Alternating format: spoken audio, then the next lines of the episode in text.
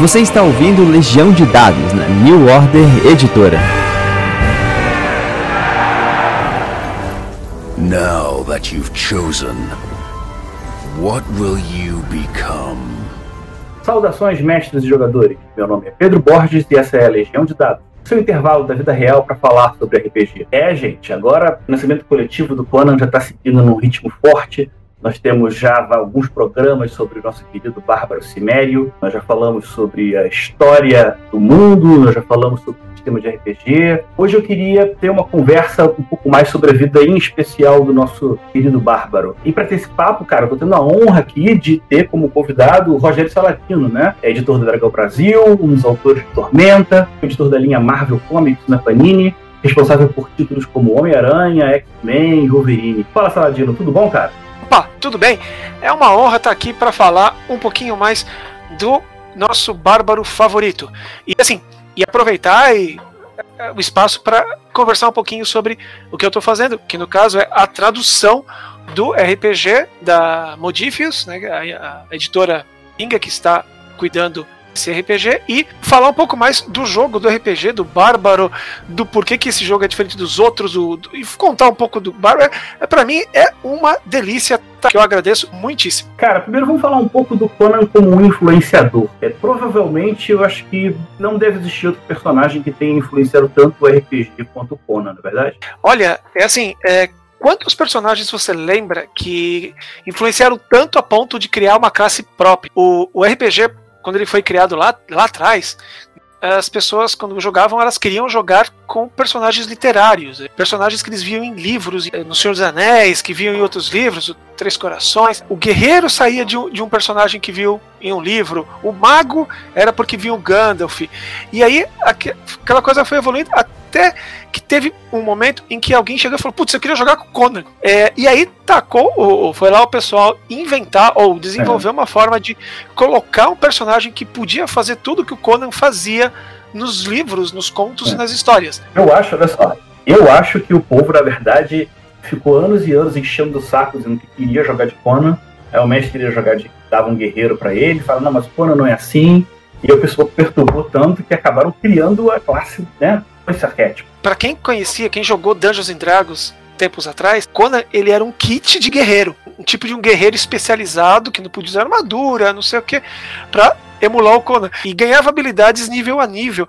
E tinha umas habilidades que só faziam sentido se você tivesse lido os livros do Conan. Por exemplo, em determinado momento lá, o personagem bárbaro ganhava a habilidade de saltar melhor que qualquer personagem. Mas o que tem a ver bárbaro com saltar? Porque nos contos, nas histórias do Conan, Robert E. Howard, o autor, descreve ele como ágil como uma pantera que saltava né, é, é, da janela para não sei conseguia Então, isso, isso era uma, uma, uma, coisa que tinha nos contos. Então, vamos colocar no RPG, porque o Conan fazia isso, então podia, é, tinha que fazer. É. Eu, se eu não me engano, é, até a referência do, do Frenzy, que hoje em dia é uma coisa meio intrínseca, o, o Frenzy só veio depois, né? Sim. A ideia de, ah, não, vamos aproveitar, vamos lembrar que também existe o Berserk, que tem essa característica. Mas o pessoal que joga hoje em dia, por incrível que pareça, o Bárbaro, muito no começo, ele no máximo ganhava um bônusinho, né? É, e era uma coisinha bem, bem fraquinha, era só mesmo para diferenciar ele no guerreiro. Pra, porque o Bárbaro no começo ele era um guerreiro muito fraco. Hum? Porque ele era um guerreiro que não podia usar armadura pesada, ele não usava algumas armas. Mesmo aparecendo nas histórias, o bárbaro não usava arma à distância, porque era meio desonroso, né? Eu não vou fazer um bárbaro para usar arco e flecha tal. Era machado, machado, espada. Então ele acabava ficando um personagem com algumas limitações que o pessoal falava, poxa, mas tá desequilibrado e tal. E aí começou-se a colocar coisas que podiam estar nas histórias do Conan. Tem uma coisa que tem muito nas histórias do Conan é, em determinado momento, o Conan fica possesso, fica puto da vida, e aí ele tira a força de dentro do âmago dele, a fúria, né? O Berserker Rage. Aí foi se pegar aquela coisa dos guerreiros berserkers, usavam as peles de, de urso e, e, entravam num estado de, de fúria e tal. Então se inspirou um pouco nisso e passou isso de uma forma legal pro RPG, para pro Bárbaro ter alguma coisa a mais além de, de desvantagem. Já tinha isso, né? Na verdade, o Bárbaro, quando jogava, era epítome do, do macho man, né? Do cara que vai lá e resolve. Eu não preciso de armadura, não preciso disso, daquilo, né? Cara, a influência é surreal. Outra coisa impressionante do personagem é que ele tem influências por diferentes mídias e muito provavelmente, dependendo da sua idade, você vai lembrar o Conan a partir de uma diferente delas, né? Como eu disse, né? É, tem muita gente que conheceu Conan, por exemplo, através do filme Conan o Barba, que despontou Arnold Schwarzenegger como ator de ação. Né, um filme que marcou época. Era um filme assim que ninguém imaginava que ia conseguir passar Conan o Bárbaro no cinema. É um filme que tem um monte de problema, teve um monte de problemas, um monte de dores de cabeça, um filme que quase não aconteceu e tal. E foi um puta de um sucesso. É, pessoas mais ou menos da minha idade, um pouco mais, mais novas, vão lembrar do Conan por causa desse filme. Que era um filme que todo mundo assistiu e é um filme que terminava de assistir ficava, oh, que legal. Era uma época em que a fantasia não era um tema muito comum no cinema. Hoje, graças a, a grandes sucessos como O Senhor dos Anéis, que abriu as portas para muita, muito tema de, de fantasia em cinemas e as produtoras começaram a achar que fantasia pode ser um negócio muito legal, pode ser bacana. Mas na época que teve Conan o Bárbaro, não era bem assim. As pessoas falavam, ah, o Conan ele vai lutar com uma cobra gigante. Ah, não, isso aí não é filme, isso aí não é cinema, isso é coisa ruim para televisão. E o produtor, né, o Dino De Laurentiis, que era o dono da produtora De Laurentiis, que, que deu dinheiro para fazer o filme, acreditou, comprou os direitos para fazer o filme, porque eles já tinham uma noção do, da influência do personagem na literatura e nos quadrinhos, e acreditaram que o filme poderia abrir portas e trazer coisas novas para o cinema. Inclusive, eram para ser três filmes pra ser uma trilogia de filmes. Eles já tinham roteiro, a história para três filmes, roteiro para o primeiro. Fizeram o primeiro, fez, fez um sucesso gigantesco. Fizeram o segundo, Conan o Destruidor, que fez sucesso, mas não era tanto quanto eles queriam. E por vários outros problemas, não conseguiram fazer o terceiro. Transformaram o, o roteiro do terceiro no que seria depois, anos depois, com o Conquistador com o Kevin Sorbo. A ideia original era que o Kevin Sorbo fizesse o papel do Conan e, e fosse um terceiro filme. Aí o, o Sorbo falou: Não, peraí, eu não vou entrar no lugar do Schwarzenegger, cara. Olha o Schwarzenegger, olha eu. Aí eles mudaram todas as referências para Cool, mudaram a história para que fosse Cool da, da Atlântida hum. e transformaram o filme em Cool o, o, o, Conquistador. As pessoas queriam era o Arnold Schwarzenegger, vamos combinar, né? A ponto de, a ponto de no Red Sonja, no Sônia ele aparecer com outro nome, né? Exato, ele apareceu com outro nome porque não podia falar que era Conan Conan tem umas confusões assim históricas e, e que tem no meio do, do, cinema e da literatura que é acho que é tão complexo quanto o próprio personagem. É, livros atualmente, né? O Koch Nankin tá, tá, tá reeditando uma série de contos. Existem uma série de quadrinhos também. Eu mesmo conheci o Conan na época de ir na banca de jornal e vinha lá a espada selvagem de Conan. Hoje em dia, o Conan faz parte dos Vingadores. Nem me fala. Sério? Eu vi uma foto é sério? dele com o Justiceiro outro dia, mas acho que tem outra história. Então, é, a, a Marvel tomou o personagem, né, como um personagem da Marvel. Para quem não sabe, o Conan, ele foi um personagem publicado pela Marvel por um tempo, por um bom tempo na Espada Selvagem de Conan. Depois os direitos foram para outras editoras, saíram, voltaram, bagunçou um pouco a coisa tal. Agora ele voltou a ser publicado pela Marvel, com vários títulos, inclusive ele participa do universo normal da Marvel, numas histórias essas ao, ao, ao um problema, eu acho que é do Kulangat, o feiticeiro Kulangath, ele vai parar no mundo da Marvel e ele acaba fazendo parte de uma equipe chamada os Vingadores Selvagens, os Savage Avengers, que tem ele, o Wolverine, o Justiceiro, é tipo os, os Vingadores violentos, né? A, a melhor cena é o, o, o, Justiceiro segurando uma espada de duas mãos, que é do Conan, e o Conan segurando uma AK-47, sabe? É, muito bom, muito bom. Antes que alguém chegue e fale, ah, na minha época não tinha isso, ó, quando o Conan fazia parte da Marvel, ele participava, ele tinha participações eventuais nas histórias em quadrinhos da Marvel. Teve uma história em que ele e o Wolverine se encontram Teve uma história em que ele e o Thor se encontra, tanto que o Thor fica tão amigo dele e tal, não sei o que, e termina com o Thor indo bater papo com o Kron. Eu lembro dessa época. É, e tem uma história em que o Kulangat, esse feiticeiro, ele vai para o mundo da Marvel, né, mundo padrão da Marvel, uhum. e ele transforma a ilha de Manhattan numa versão medieval. Por todo mundo que entra lá, vira uma versão medieval dele mesmo. Tipo, o Homem de Ferro, a armadura dele não é tecnológica, é uma armadura. E eles precisam enfrentar o Kulangat, que é um vilão do Conan. Uhum a fazer Manhattan voltar ao normal. Ou seja, já faz o povo já gostava de Conan na Marvel faz tempo. É, e o Robert Howard não pode falar nada de crossover, porque o que ele botava dos cultos Lovecraftianos na própria obra dele já mostra que o collab tá aí para todo mundo ser feliz, né? Exatamente. O, o Howard, ele, inclusive, muita gente é, é, não lembra, mas o Robert E. Howard participava da, da, da collab do Lovecraft. Ele era um dos, dos autores que adicionava material ao, ao mito de Cthulhu. Então, é, quem lembra, quem os leitores velhos da. Os velhos não, né, os leitores antigos da, da Espada Selvagem de Conan vão encontrar pelo menos, que assim, de cabeça, assim, batendo de cabeça, pelo menos umas quatro histórias em que o Conan entra numa história do Lovecraft. Eu lembro das Montanhas da Loucura, que o Conan vai parar no mesmo, na mesma história. É, tem elementos de, de criaturas de Cthulhu que estão nas histórias do Conan. Por exemplo, a Torre do Elefante, a criatura elefante que o, o Conan ajuda, é uma criatura que faz parte do, do mito de Cthulhu. É uma coisa assim muito bacana. Esses caras na época eles tinham aquela coisa de vamos criar e escrever coisas juntas, porque a, a intenção deles era tornar as histórias mais ricas e mais interessantes. Isso, na minha opinião, funcionou. Eu, eu acho que naquela época, como você tinha muita publicação de revista Pulp, a gente tinha naquela época uma coisa mais ou menos parecida com o que a rede social tem hoje. Ah, os autores liam as obras uns dos outros, tinham esse relacionamento que era por escrito, que era muito mais lento, mas que a gente sabe que numa dinâmica produtiva funciona até com carta, né? Só era bem mais lento porque cartas, né? Nem me fala. É, gente, vamos fazer aqui um parâmetro básico sobre a vida do Conan. Esse é um dos programas que eu mais queria fazer.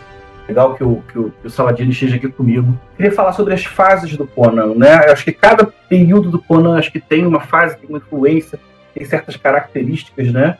E eu acho que a gente pode meio que traçar aqui uma linha mais ou menos cronológica, né? É, eu, eu gosto de falar que começa com Conan o escravo, mas ele só é escravizado de verdade depois a origem do personagem ela é muito nebulosa.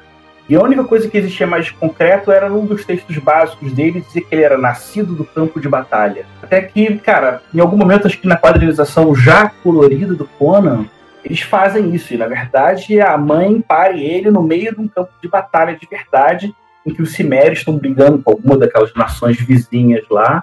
E no final os caras ganham e o pai do Conan levanta o neném assim, no meio do campo de batalha, né? É... É, eu me lembro, eu me lembro, inclusive, vantagem de ser mais velha é, é legal.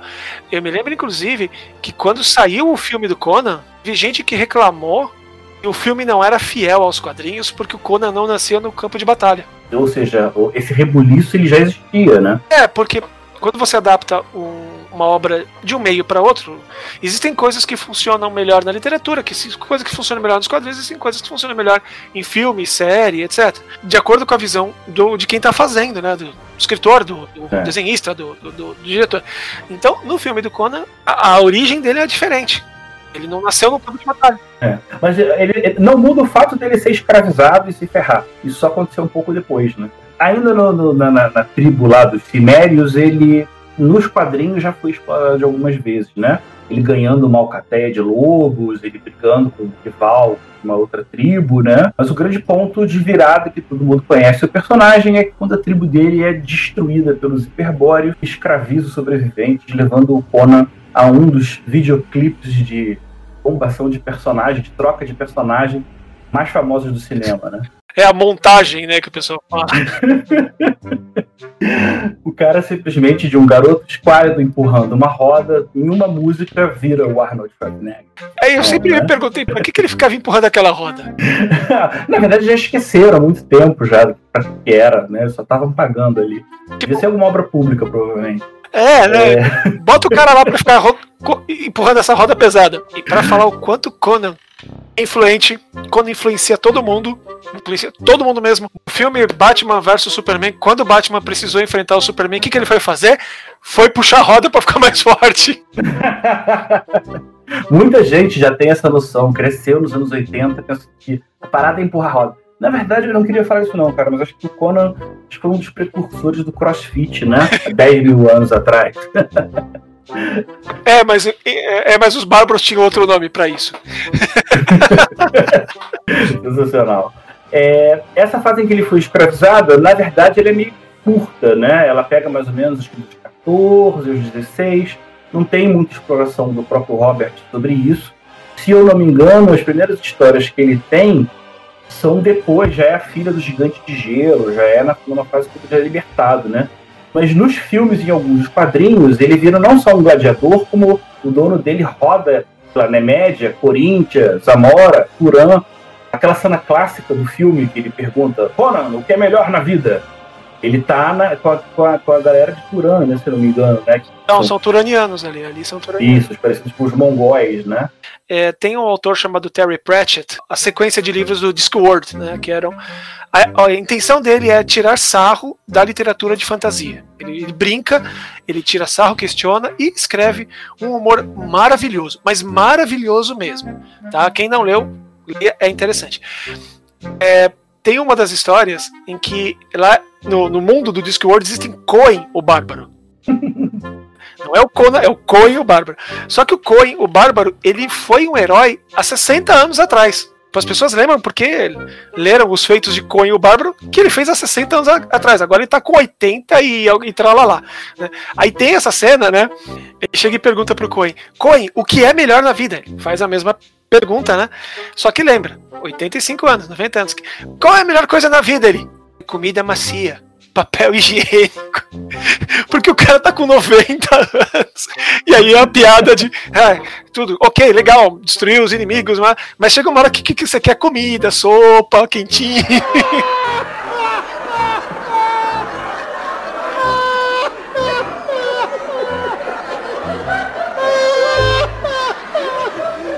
Depois que ele fica livre, ele chega a ter algumas aventuras ali pela região do norte, né? Você tem ali rivais, os Vanires e Exíris, que é aquela um equivalente tribal da disputa mitológica, né, é, nórdica. Tem os inimigos pictos ali, e ali ele faz acho que um microcosmo daquele nor nordeste, é, noroeste europeu que ele já brincava, que ele visualizava e tinha as primeiras, as primeiras ideias, né? É, e ele coloca os pictos ali, né, que eles, ele superdimensiona os pictos, porque os pictos eles foram uma, uma, uma cultura, uma nação típica da, das ilhas britânicas, né? E é, colocar os Pictos contra os Exílios e os Venires é tipo é bem interessante, é uma coisa que é, é, é, aquela coisa de historiador, né? Poxa, se os Pictos encontrassem os, os, os Vikings, como seria, tá? É, e isso, isso já é aquela coisinha que vai construindo o mundo do é. Conan do jeito que a gente adora, né? O primeiro é, é, evento que ele efetivamente faz alguma coisa de importante, se eu não me engano, acho que é numa batalha de Venarium, que é uma região aí no sul da, da, da Ciméria, ele passa a ter um destaque grande, né? Na verdade, seria um pouco do, do, do, do início da vingança dele, de, de, ter se ferrado muito no começo, e ter ajudado a ter uma, uma, uma certa expansão, né? Daí você tem um, uma maré nebulosa quando entra, na verdade, a época do Conan Ladrão. Eu acho, na minha opinião, na minha opinião pessoal isso, não, não tem valor de, de, hum. de mérito personagem. Hum. Eu gosto muito. As, as minhas duas fases favoritas do Conan é a Conan quando ele é ladrão e quando ele é pirata. Você diz pirata ou quando ele tá com a Belly? Quando ele tá com a Belly. Ele é, é corsário. É. É, é porque ele tem, ele tem é. duas fases. Sim, sim, não, tudo é. bem, eu concordo quem é. Mas é porque depois da fase da Belly, tem uma fase que ele é capitão de navio dele depois. A gente então, vai chegar lá. É, eu junto essas duas fases porque para mim é, elas são, em termos de, de história, de ritmo de história, elas são muito parecidas. É, né? Elas são muito parecidas. Então, e, e, mais uma vez, como ela cronologicamente só houve uma preocupação em acertar muito tempo depois, né? Isso aí para muita gente na verdade não interessa, né?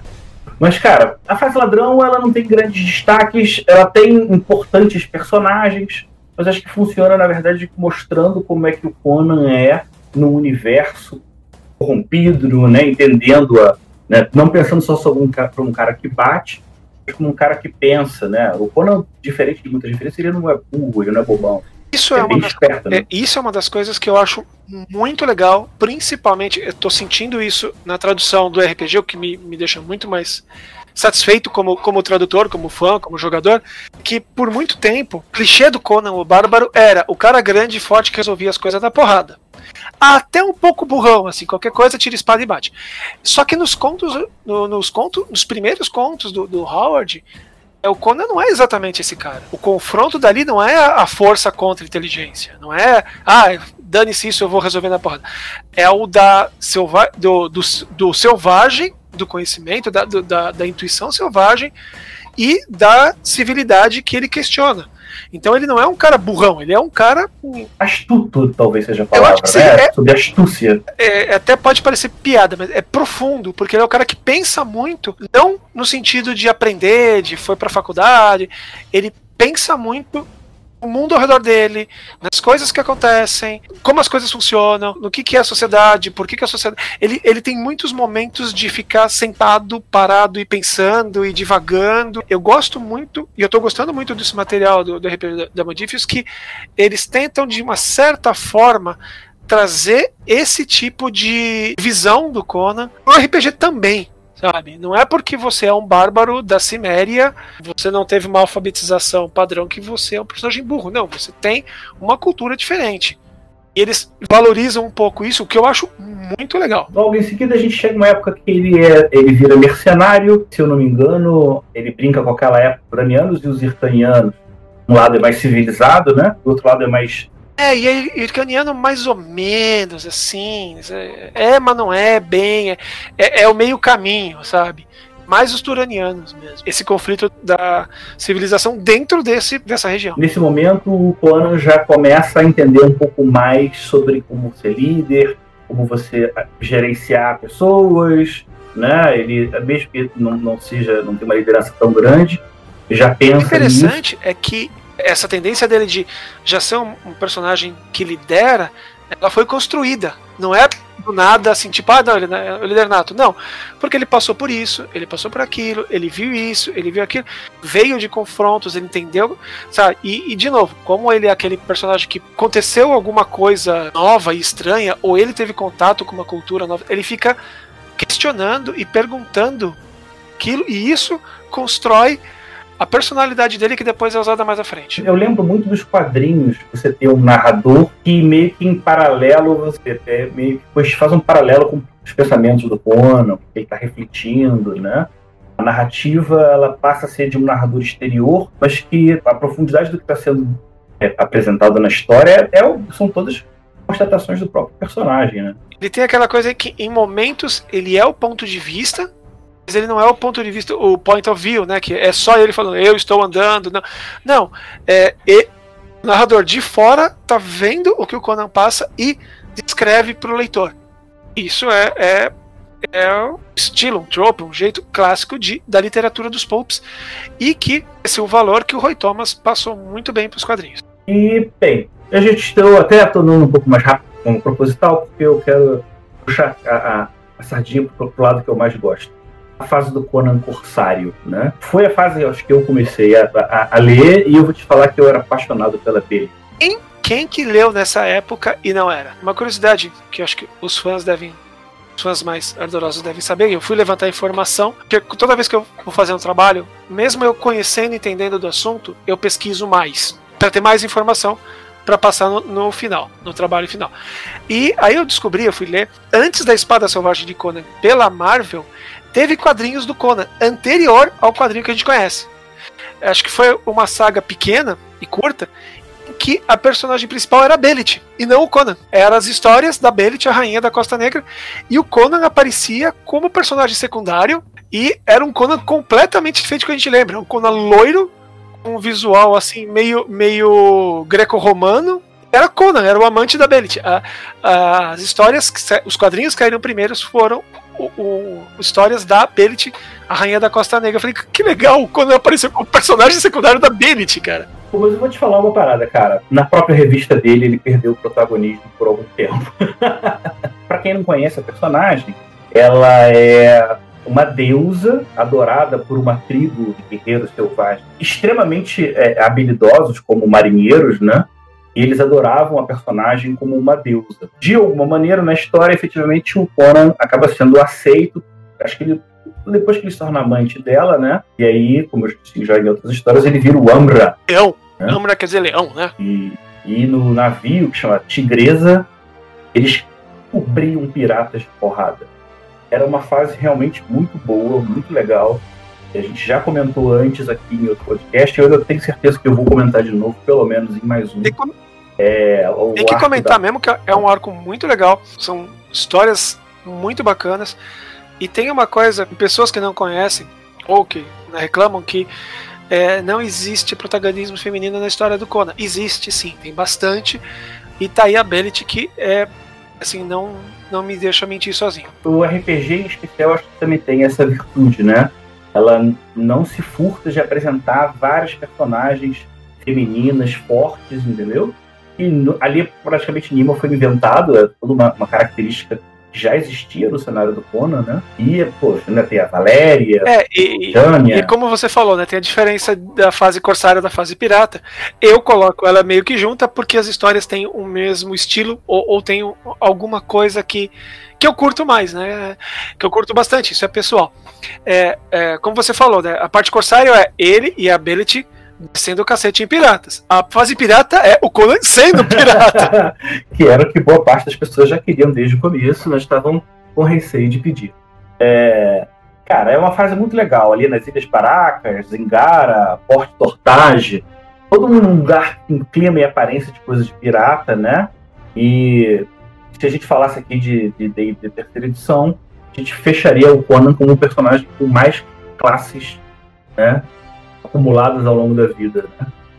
É, para quem conhece um pouco de Dungeons and Dragons, né, de D&D, é, na primeira edição, alguns NPCs eles não tinham esse esquema de classes iguais ao que você tem de um personagem.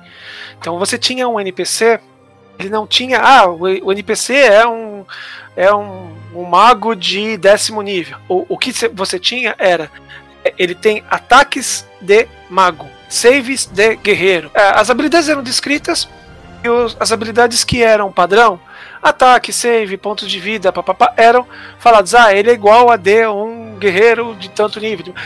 Ah, eu lembro que a ficha do Conan tiveram duas aventuras de Conan oficiais pelo Dungeons and Dragons. A ficha do Conan, é, quando ele apareceu como NPC, ele tinha pontos de vida como guerreiro, de vigésimo nível, ou alguma coisa assim, porque eram os melhores. As resistências tais de fulano porque eram melhores. A resistência a tal de, de, de ladino porque era melhor. O ataque tal de guerreiro porque era melhor. Então, tipo, ele não tinha classe, ele tinha os melhores valores de cada classe. Não dá, né, cara? Cada hora. o- o- se você referenciar uma classe inteira pra um personagem, se o Conan, que é um cara que faz tudo, né, cara? Aí. Eu fiz tudo, sabe? Eu lembro de uma história, eu não vou lembrar o nome, uma história em uma espada selvagem de Conan que ele tinha que subir numa torre e roubar a torre, alguma coisa que tinha lá. E a ajuda de um amigo dele que é ladrão. E aí é, eles vão usar uns aparatos para subir, subir na torre, né? Equipamento de escalada, basicamente, né? Um equipamento de escalada e uns negócios que pareciam umas garras, assim, que prendiam no pé, tudo. Ali na história, para acelerar a história, eles dizem que o Conan treinou um pouquinho com esses equipamentos no- na parede que tinha no quintal ali e ele já tá pronto para subir. Eu, Cara, ele treinou em uma tarde um equipamento que ele nunca viu na vida e ele consegue subir super bem a, a, a- a parede e, e entrar na torre. Eu falei, É. explicação disso? Porque ele é o Conan, caramba. Claro que ele consegue. em RPG, o mestre nunca ia deixar você. Você tem que pegar outra classe, pegar dois níveis, não sei o quê. O Conan, eu acho que é o personagem do mestre universal, né? Aquele que o mestre, o que precisar, ele consegue, resolve na hora, né? E o mais legal, mesmo assim, numa situações em que você mesmo sabe que o Conan vai se dar bem, vai, vai se livrar de algum jeito, como o foco da história, na verdade, ele é voltado para relações sociais, para crises, para conflitos, você ainda assim tem uma profundidade, né? Pois é, é que é, chega um momento em que o fato dele conseguir ou não resolver a questão já não é nem a coisa que te interessa mais. É, como você já conhece o personagem, você já conhece ele, você já sabe que ele, do que ele é capaz, você quer saber o como ele vai fazer. Aquela coisa do, ok, eu conheço o Conan. A gente coloca ele numa situação. Como ele vai lidar com aquela situação? Eu sei que ele não vai morrer, eu sei que é, o vilão não vai matá-lo, tudo. Mas o que você quer ver é como o Conan vai lidar com aquela coisa. Quando eu falei brincando, a gente aqui no começo a gente falou do, do Conan na Marvel, sabe? Eu tenho certeza, certeza. Quando a gente fala Conan na Marvel, todo mundo ele pensa, puxa, queria ver o Conan brigando com e pensa algum personagem da Marvel. Porque a gente sabe que o Conan é um cara normal, é um ser humano normal. dentro do possível. É, mas você quer ver ele brigando com o Wolverine, você quer ver ele brigando com, com o Doutor Destino. É, você quer saber como o Conan vai estar dentro daquela situação diferente da dele, ou até a mesma situação. Então, isso tem nas histórias. Você sabe que o Conan numa briga vai se dar bem. Mas assim, como que o Conan vai fazer para roubar não sei o quê? Como ele vai fazer. Como ele vai dar um jeito de, de tornar algo que a feitiçaria, que é um negócio que ele tem medo e não gosta, é, fez. Então, essa coisa do, do não apenas o poder ou a resolução, mas o como ele faz para aquilo. Ele teve um período que ele foi campeão também. Ele ficou um tempo na Ciméria, depois da morte da Bennett, mas eventualmente foi contratado lá por um enviado de Cote é, para tirar o rei Strabonos do poder, né? Cara, o mais legal dessa época é que você tem o surgimento das, dos companheiros livres, né? Que é uma fase em que são exploradas mais ainda as ideias dessas companhias de mercenários. O Conan já numa posição de liderança, às vezes é ele que lidera, se tiver um combate singular, é, é, é ele que resolve, né? A situação já vai para um crescendo que vai se desenhando para ele se tornar rei, apesar dele mesmo não imaginar que isso era possível, né? É, é aquilo que eu falei, né? É o desenvolvimento do personagem. Existe um momento mágico, existe uma criação, ele desenvolve a capacidade de ser um líder de pessoa. Por conta de experiência que teve aqui, ele aprendeu não sei o que com a Bellet, ele aprendeu sendo mercenário, ele aprendeu com o grupo. Então, é, tanto que quando ele é rei, ele se questiona se ele é bom ou não para ser rei. Na minha opinião, uma das provas de que ele é bom para isso. que se ele questiona, é aquela coisa de saber fazer, etc. Então, e, inclusive, né, a história do Conan como rei foi a primeira que o Howard escreveu. Olha, eu não sabia. Espadana Fênix foi a primeira história que, que o Howard escreveu do Conan, que ele já é rei, que tentam destroná-lo, aparece o Torfamão e tal. É, e aí é depois que ele voltou e foi escrevendo as outras histórias do Conan. E aí você percebe que ele já tinha planejado como desenvolver o Conan chegar a, a, a ser rei na Espada na Fênix. Ou seja, já existia o projeto de escravo a rei desde o início, na verdade. Né? É aquela coisa, você começa com o personagem no, num ponto da vida e fala, ok, eu vou explicar o que aconteceu antes.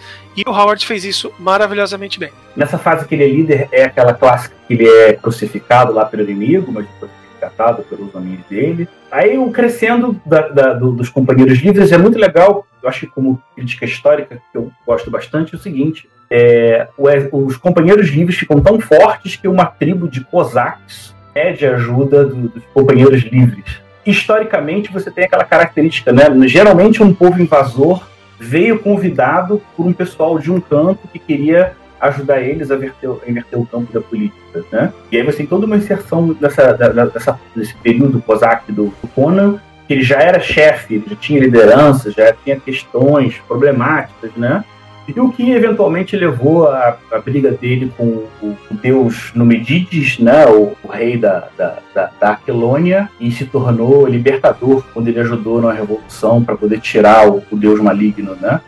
Ele matou o cara, ele automaticamente se torna o, o, o novo rei. Aquilônia nada mais nada menos é do que o que seria uma, uma, uma França, período romano da Idade das Trevas, né? Talvez um pouco de Roma também, né? Com outras coisas, porque o, como eu disse, o, o Howard ele gostava muito de colocar referências históricas, mas ele não se prendia se de repente ele queria colocar alguma coisa de um, de um outro, de uma outra cultura que ele achava que estava dentro ali, ele colocava. Eu acho que é, é mais ou menos aquilo ali, é, um, é, é mais uma, um renascimento, mas nem tanto. É, é com, com o tempero dele, eu acho. Tanto que para mim a Aquilônia ela é muito mais Aquilone agora, né? Depois que você já leu bastante, que você já, já ficou familiarizado ali, ele acaba parecendo muito mais uma coisa própria, né? Todos os cenários eles têm identidade própria você teve como um ponto de partida, sei lá, a Estígia é o Egito. O Egito, mas não é todo Egito, né? Porque os reinos negros também é o Egito. E no final das contas você tem um amadurecimento, né, das imagens, dos lugares, eu acho que o RPG do Conan tem em especial como um unificador. Eu já estava comentando com, com o Saladino que existe um livro chamado Conan The Ultimate Guide to the World of the World's Most Savage Barbarian. É uma coletânea. Se você botar é Conan, Roy Thomas no Amazon, eu acho que você acha esse livro. Ele é recente, ele não chegou aqui no Brasil ainda. Não, nem, não teve nenhuma editora que, que chegou aqui. E eu acho que, que provavelmente o material da Order sai antes. Com certeza. E vale a pena você é, ter, é, entender essa noção. de que há muito tempo mais não é o, o mundo do Conan, ah, isso é um equivalente disso, é um equivalente daquilo. É um cenário amadurecido, tem coisas que é, é, todos nós que gostamos em algum grau, a gente pode ter certeza que a gente não conhece tudo que tem para conhecer de um cenário que tem muita gente que estuda, que curte, que né, você tem a Rerupa, que é uma organização de jornalistas e, escritores que mantém a tradição do, do, Robert Howard, né? Inclusive colaboraram para o RPG. A equipe que trabalhou no RPG, cara, é surreal. Você, você que acompanhou um pouco mais nos textos ali ilustrador, é, é, todo mundo, né? É, e, e, assim, houve uma, uma preocupação em, primeiro, é, falar e ter como colaborador, colaboradores o pessoal que estuda esse material. Porque é, eu não sei se você já comentou aqui, ou se o, o, o, público sabe, existe muito material que eles chamam de material de pastiche.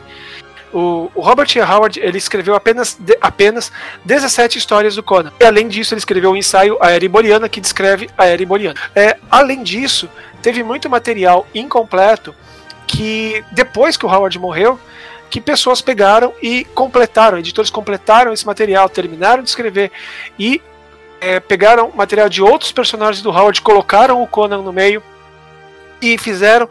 E esse material é do Conan, mas não é bem do Conan sabe? É, é, o Conan, mas não é. Então tem muita coisa que é, foi criada depois que não foi criada pelo Howard. Muitas histórias que a gente chegou a ler não foram, é, não eram a intenção original do Howard.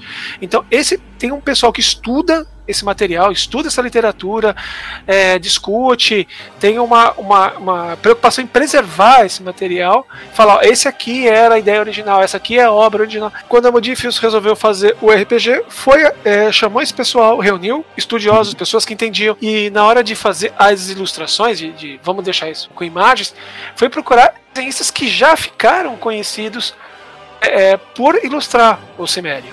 Então a ideia é, vamos pegar o material Conan de verdade, né? O, a, a raiz tal.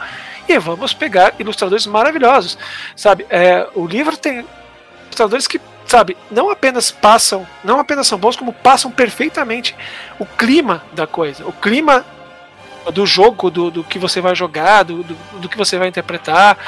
É, é, o clima das, das diferentes culturas que existem lá. Então, eu acho um trabalho sensacional e eu acho isso muito bacana, porque se eu pudesse, se tivesse me dado um, caminhão de dinheiro e falar, faz aí o RPG do Conan, eu ia fazer exatamente isso. Eu chamar pessoas que entendem do assunto. É, é, essa aqui é a diferença. Essa é a diferença. Deixa eu só fazer essa inserção aqui. É importante. Para quem está ouvindo agora, a gente fica ouvindo uma radiação de seda, pode ficar achando que existe uma tendência, e alguma a gente não tem, né? Não tem como não ter.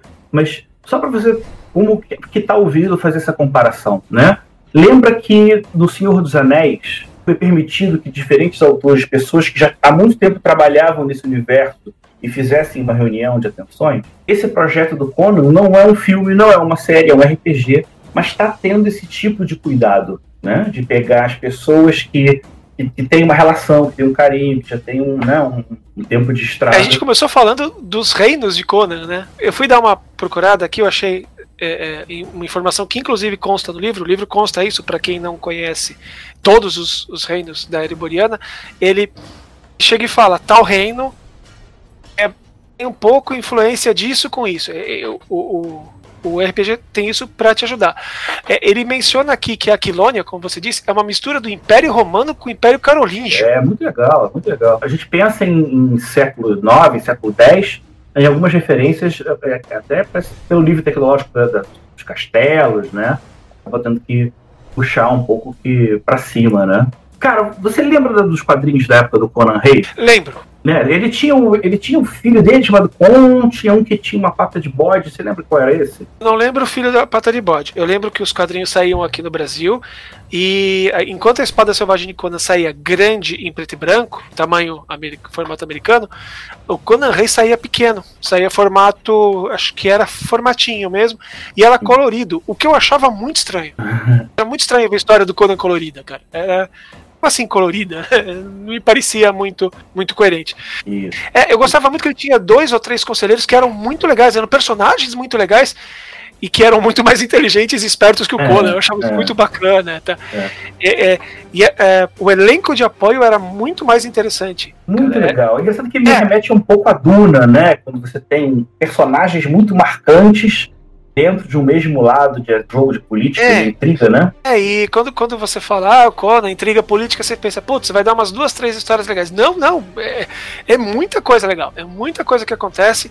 Eu tenho cá pra mim que ele se arrepende amargamente de virar, de virar rei. E na verdade ele, ele passa a virar perto de, de vidro, né? Aí todo mundo, independente do que for, cai em cima dele. É, Ele resolve o problema e nego ainda fica puto. Quero, cara, muito agradecer a sua presença, Rogério Salatino. Tem algum recado? Você tem alguma coisa para falar pra gente? Algum sinal? quero agradecer o convite pra gente estar aqui falando, pra bater papo de um personagem que a gente adora. O recado que eu quero dar é: vão dar uma olhada no financiamento coletivo no Catarse Conan. É, você coloca lá no, no, Catarse Conan, vai aparecer do RPG do Conan. Conan de Robert T. Howard. Uma olhadinha, vê se te interessa. Eu acho que vai interessar. E apoia que vai sair um livro legal. Quanto mais gente apoiar, mais legal o livro vai sair, com mais coisas, mais aventuras, com mais, mais recompensas. Se você chegar e falar assim, ah, mas eu não sei se eu gosto desse RPG. A New Order ela disponibilizou um jogo rápido gratuito em PDF, você pode baixar gratuitamente no site da New Order. Você dá uma olhada, vê o jogo, fala assim: hum, é legal, interessante, vou apoiar o projeto. Quanto mais gente apoiar o projeto, mais legal o livro vai sair e mais legal, mais coisas você que apoiou vai ter. Então, apoia o projeto, fala com teus amigos, fala com quem você conhece que gosta, dá uma forcinha pra gente lá. E eu, como tradutor, agradeço porque eu recebo a tradução que eu tô fazendo, né? Tomara que você possa fazer muitas traduções ainda. E, na verdade, con- conversar mais vezes aqui, cara. Se possível, eu quero fazer tradução de muito material que é que esse é um RPG muito bacana. Gente, muito obrigado. Valeu mesmo. Saladino, daqui a pouco a gente já vai marcar já mais um papo. Valeu que a gente tá acompanhando. Opa, estamos aí. Tudo de bom. Valeu. Tchau, tchau. Tchau, tchau. Você ouviu Legião de Dados na New Order Editora. Esse programa foi gravado e editado por Barcelos Taverneiro, diretamente da Taverna do Arcano.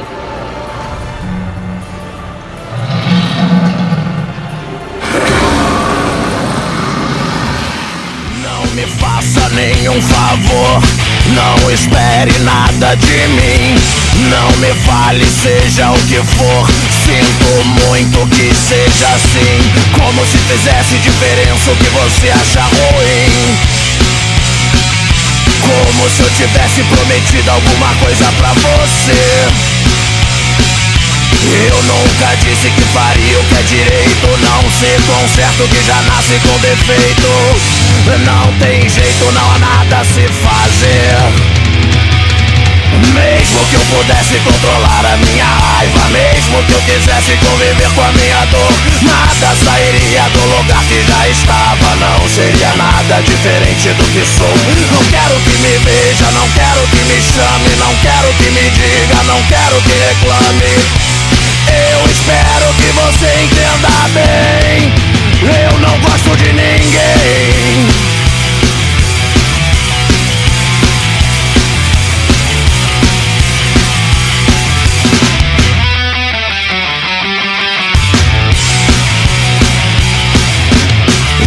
Me faça nenhum favor. Não espere nada de mim. Não me fale, seja o que for. Sinto muito que seja assim. Como se fizesse diferença o que você acha ruim. Como se eu tivesse prometido alguma coisa pra você. Eu nunca disse que faria o que é direito. Não tão certo que já nasce com defeito. Não tem jeito, não há nada a se fazer. Mesmo que eu pudesse controlar a minha raiva Mesmo que eu quisesse conviver com a minha dor Nada sairia do lugar que já estava. Não seria nada diferente do que sou. Não quero que me veja, não quero que me chame Não quero que me diga, não quero que reclame eu espero que você entenda bem. Eu não gosto de ninguém.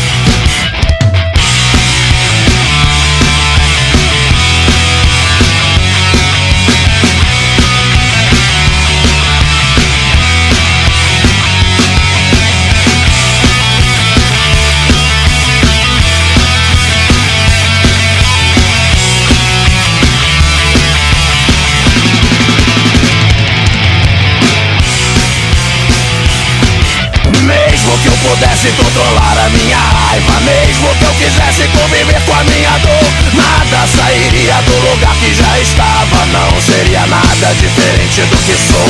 Não quero que me veja, não quero que me chame Não quero que me diga, não quero que reclame. Eu espero que você entenda bem Eu não gosto de ninguém.